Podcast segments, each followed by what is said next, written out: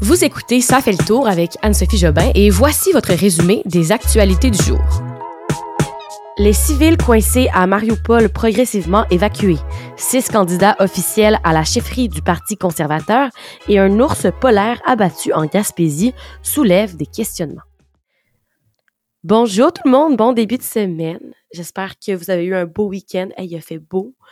My God, c'était l'été. Ce week-end, tellement que c'était l'été, les maringouins sont sortis. Je me suis fait piquer. Donc ça, c'est un signe que l'été arrive. Bonne nouvelle. Et nous, on y va sans plus tarder pour la première fois de la semaine avec les actualités d'aujourd'hui. On est en mai, donc voici les nouvelles d'aujourd'hui, le lundi 2 mai. Ce qui a marqué l'actualité aujourd'hui en Ukraine, en cette 68e journée de conflit, c'est euh, cette évacuation des habitants de Mariupol. Enfin, on en parle depuis deux semaines. Donc, rappelez-vous, il y avait des centaines de civils qui étaient coincés dans l'usine Azovstal à Mariupol. Les gens qui étaient, ben, on dit qu'ils font partie de la résistance de ce port stratégique du Sud qui est presque entièrement contrôlé par les Russes, eh bien, les forces russes ont permis des évacuations. Ce sont une centaine de civils qui ont premièrement pu quitter ce week-end et ça s'est produit, ça s'est poursuivi aujourd'hui. C'est progressif, là, mais ça va bien quand même. Sinon, euh, autre nouvelle que je vous partage en lien avec l'Ukraine, c'est au sujet de la décision de Gazprom, une compagnie de gaz naturel russe, de couper donc ses livraisons en gaz là, à la Pologne et à la Bulgarie. J'en avais parlé la semaine dernière. Et là, ben, c'est officiel, ils veulent vraiment couper si... Eux autres, en fait, ils demandent à ce qu'on les paye en roubles. Et euh, ben, une, des, une des sanctions que l'Union européenne a imposées à la Russie, c'est de seulement les payer en euros. Donc là, puisque l'Europe refuse de payer en roubles, la Russie coupe ses livraisons de gaz. Et pour remédier à cette situation-là, ben, les ministres européens de l'énergie ont été convoqués en urgence aujourd'hui à Bruxelles pour euh, trouver des solutions. Et la décision pour le moment, ben, c'est de couper les ponts avec les livraisons. Et même que l'Union européenne là, s'enligne et songe à ne plus du tout acheter de pétrole russe. Alors une nouvelle à suivre. Le Parti conservateur du Canada a annoncé le nom des six candidats officiels à la chefferie du parti aujourd'hui. Ils ont jusqu'à vendredi pour remplir les dernières étapes, soit le dépôt de 300 000 dollars et l'obtention de 500 signatures de membres du parti qui supportent leur candidature. Parmi les noms les mieux connus, là, se trouve le porte-parole conservateur en matière de finances, Pierre Poilievre. C'est évidemment euh, un candidat important à la course, là, lui qui a réussi à tenir des rassemblements de plusieurs milliers de personnes en se présentant comme étant le candidat anti-wokisme qui pourra déloger Justin Trudeau de son poste de premier ministre. L'autre nom qui retient surtout l'attention, ben, c'est l'ancien premier ministre du Québec, Jean Charest, qui lui obtient surtout l'appui des conservateurs plus modérés. Charest a déjà fait partie du Parti conservateur dans les années 1990 avant de les quitter pour se joindre aux libéraux du Québec en tant que chef. Et euh, ces années au pouvoir ont été marquées par plusieurs scandales, mais aussi par les manifestations étudiantes de 2012 qui lui auront coûté ses élections.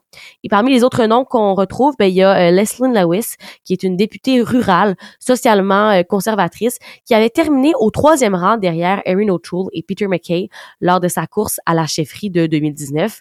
Le maire de Brampton, en Ontario, Patrick Brown, fait partie de la course, là, tout comme Scott Aitchison et Roman Baber. Fait que six personnes là-dedans. On va pouvoir suivre ça dans les prochaines semaines. Et les conservateurs vont choisir leur chef le 10 septembre prochain. Le projet de construction du réseau express métropolitain de l'Est fait encore parler aujourd'hui parce que là, la Caisse de dépôt et de placement du Québec se retire du dossier et redonne les rênes au gouvernement du Québec et à la ville de Montréal. C'est un projet qui est très controversé là, pour plusieurs résidents qui refusent catégoriquement que ce projet-là se rende dans leur cours. Et malgré cela, le premier ministre François Legault considère que c'est un projet qui est nécessaire, mais qui devrait quand même là, y avoir des améliorations apportées au projet pour leur permettre de répondre mieux aux préoccupations des des gens, de la population, des résidents. Et euh, le tracé controversé dans le centre-ville est le premier changement majeur à être annoncé. Le reste du REM est pour le moment conservé comme il était supposé être. C'est vraiment euh, le REM de l'Est qui risque de changer dans les prochains jours. Pour motiver sa décision, la mairesse Valérie Plante s'est dit réjouie du fait que son administration a su écouter autant les citoyens que les experts. Elle dit qu'ils ont réussi, selon elle, à trouver la meilleure option pour tous les partis concernés. On a appris hier soir que l'ours polaire aperçu en Gaspésie lors du week-end avait été abattu. Petite mise en contexte là, pour ceux qui n'ont pas suivi les nouvelles en fin de semaine. Euh, c'est un phénomène pas du tout commun d'apercevoir un ours polaire en Gaspésie. C'est très loin au sud. Et c'est arrivé en fin de semaine. Et c'était assez impressionnant qu'un ours polaire se déplace jusque-là. Donc, euh, dès qu'il a été aperçu, là, il était nécessaire de le capturer ou de le tuer rapidement pour assurer la sécurité des habitants du secteur de Madeleine-Centre en Gaspésie. Et bon, maintenant que l'ours a été tué, le mal est fait, mais au lendemain de tout ça, il y a plusieurs réactions qui ont été entendues, à savoir si l'abattre était vraiment la bonne et unique solution. Est-ce que c'est la seule chose qu'on peut faire? On parle d'une espèce menacée, là, hein, quand on parle des ours polaires. Le ministre des Forêts, de la Faune et des Parcs a pour sa part défendu sa décision d'abattre l'animal en plaidant qu'elle avait été prise pour assurer la protection du public et des intervenants, considérant là, sa proximité des résidences et de la route 132. Et aussi, ben, l'ours polaire, c'est quand même un animal avec un caractère imprévisible hors de son habitat naturel. On peut aussi lire les propos de Sylvain Marois, c'est un commandant là, du district sud-est de la protection de la faune du Québec. Il a parlé dans un article de Radio-Canada et il explique qu'ils ne sont pas habitués de travailler avec un ours polaire. C'est une espèce animale qui est pas souvent sur leur territoire et qu'il aurait été impossible de repousser l'animal vers son habitat naturel puisqu'il se trouvait sur la rive sud du fleuve. Et quand on leur a demandé pourquoi ils n'avaient tout simplement pas endormi l'animal, leur réponse a été que c'était trop périlleux et que les doses pour endormir l'animal risquent de ne pas être bien calculées et euh, de risquer de mettre la population à risque en fait en, en faisant ça. De l'autre côté de la médaille, j'écoutais aujourd'hui à LCN un expert en sauvetage animal, c'est Éric Dussault de l'organisme Animal Rescue à Montréal. Lui, il dit qu'il se questionnait sur l'explication du ministère.